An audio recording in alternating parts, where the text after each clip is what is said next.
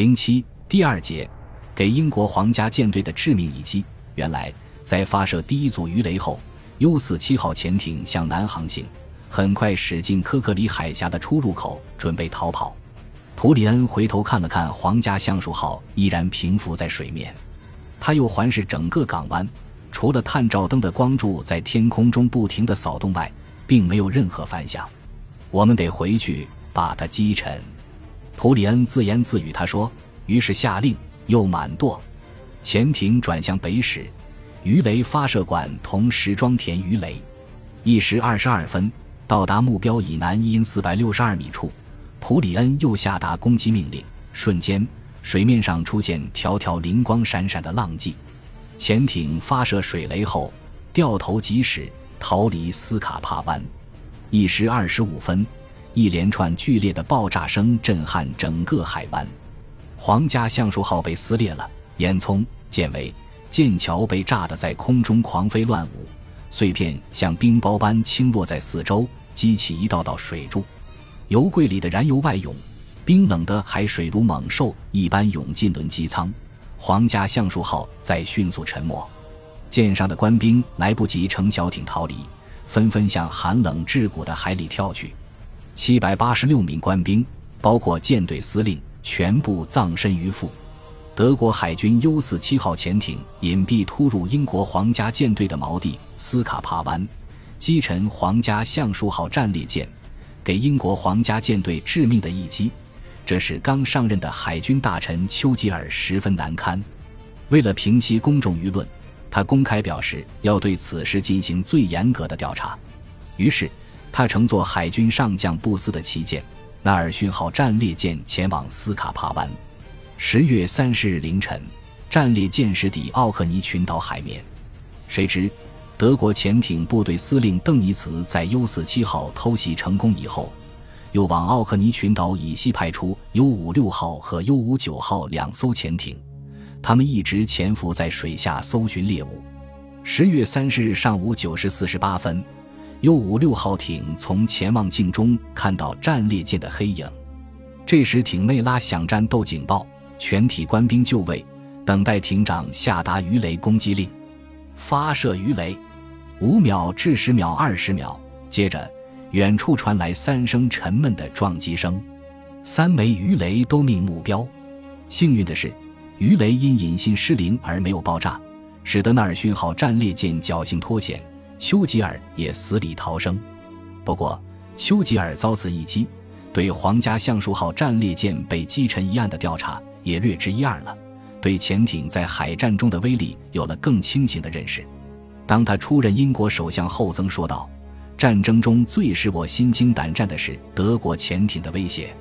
按照战时攻击船舶的规定，游艇必须先行浮上水面，下令船舶停止下来，然后进行检验。”如果是运输战时禁品到敌国，则可予以击沉，不过必须将船上成员全部转移到游艇里，以保障人身的安全。然而，像游艇这样空间狭小的舰船，实在是很难遵循这种规则。不过，当游艇遭遇到带护卫的商船，而商船又拒绝停船，或者碰到军队运输船时，可不必进行检验，而直接予以击沉。这种捕获及检验的规定，无形中助长了商船的武装，并为攻击游艇提供了便科。相对来说，游艇甲板上的武装显得很贫弱，尤其是中小型游艇更处于劣势。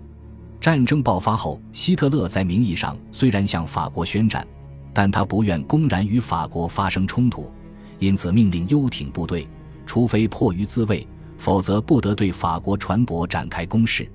在发生恼怒的最初鱼雷发射事件之后，这种状况就变得糟糕了。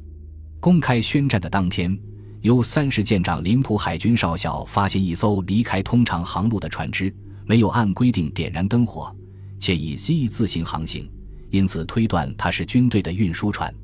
林普舰长在确认该船是英国船之后，当即下令攻击该船，一百二十八条性命连同船只葬身海底。不幸的是，该船并不属于军方，这是驶往美国的雅典娜号，送命的大部分是老百姓。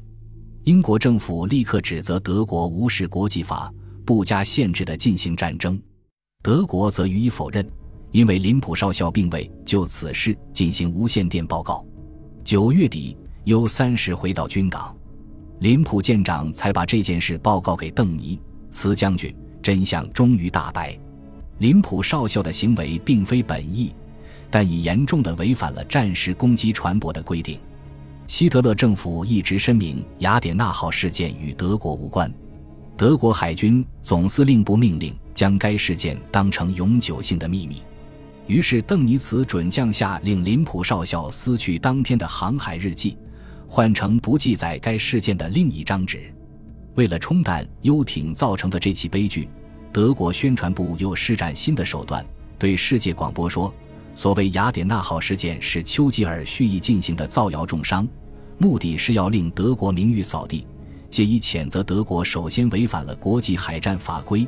然而，世界各地的人们都不相信这种广播。雅典娜号事件立刻引起了希特勒的反对。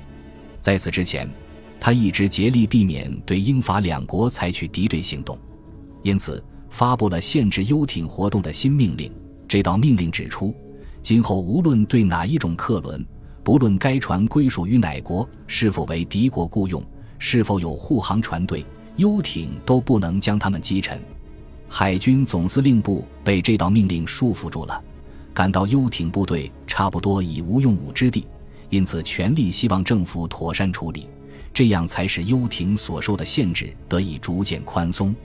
九月二十三，由于雷特将军的要求。希特勒下令可以击沉那些已被游艇下令停止却仍然使用无线电的商船。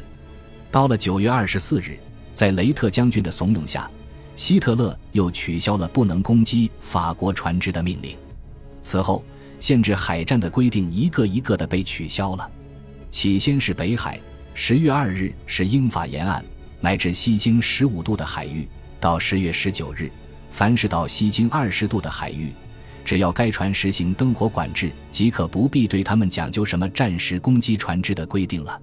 到十月十七日，除客轮之外，凡是被认为属于敌方的船只、游艇，都能毫不迟疑地将官们击沉。时至十一月十七日，最后的限制也被取消了。全面战争的舞台逐渐的扩大，这正是以邓尼茨为首的德国海军指挥部所期待的。在这期间。游艇仍进行对合法目标的攻击。九月十四日，作为游艇扫射对象之一的英国皇家亚克号航空母舰，在赫布利群岛西北海面上航行。格拉蒂斯少校指挥的 U 三九恰好与该舰遭遇，拼命地发射鱼雷。鱼雷虽然是瓷器爆发式，却极不幸的失控而造成早期爆发，只是使航空母舰的漆料剥落了一部分。而此刻。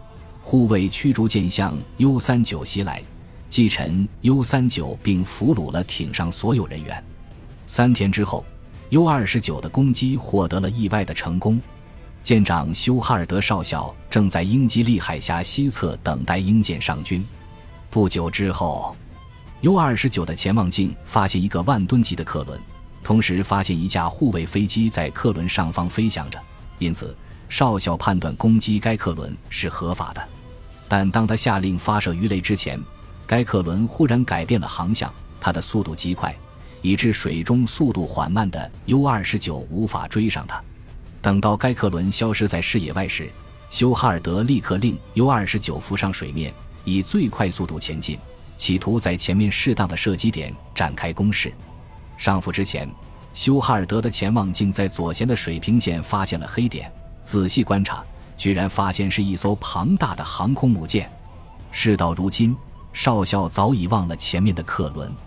大约两小时后，航空母舰进入鱼雷的射程内。此刻，航空母舰突然改变航向，在少校眼前暴露出长长的侧腹，这真是天赐良机呀！休哈尔德抓住时机，靠目测瞄准目标发射了三枚鱼雷，同时迅速进行深度潜航。以避开护卫驱逐舰的攻击，在迅速的潜水航行中，他听到了两次爆炸声，接着又是一次，之后陆续的响起无数次小爆炸声。虽然无法亲眼目睹，但少校深信航空母舰已经沉没了。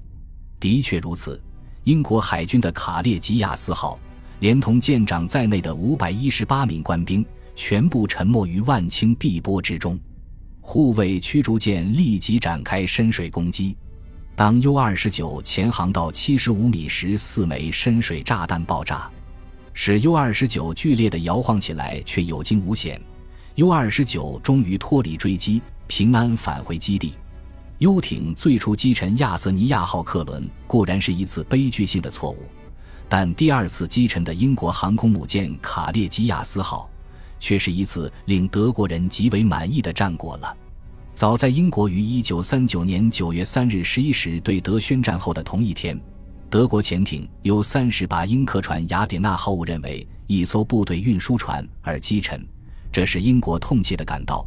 德国可能发动无限制的潜艇战。虽然战争开始时，希特勒还严格限制过潜艇的使用，要求潜艇严格遵守捕获法规，无限制的作战还没有作为德国战略的一部分规定下来。